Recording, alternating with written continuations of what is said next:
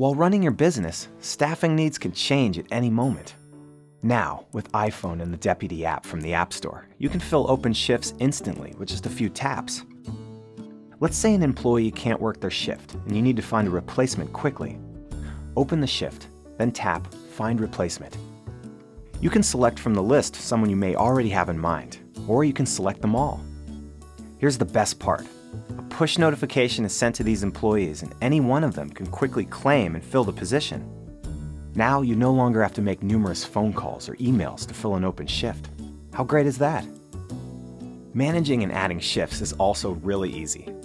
Let's say it's a busy day and you need an additional cashier. Just tap here to add a new shift. You can choose a specific employee or make it an open shift that anyone can claim. Finish confirming the shift details and tap Add.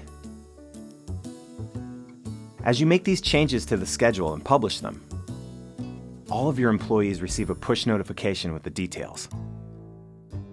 With iPhone and powerful apps from the App Store, your business will run better than ever.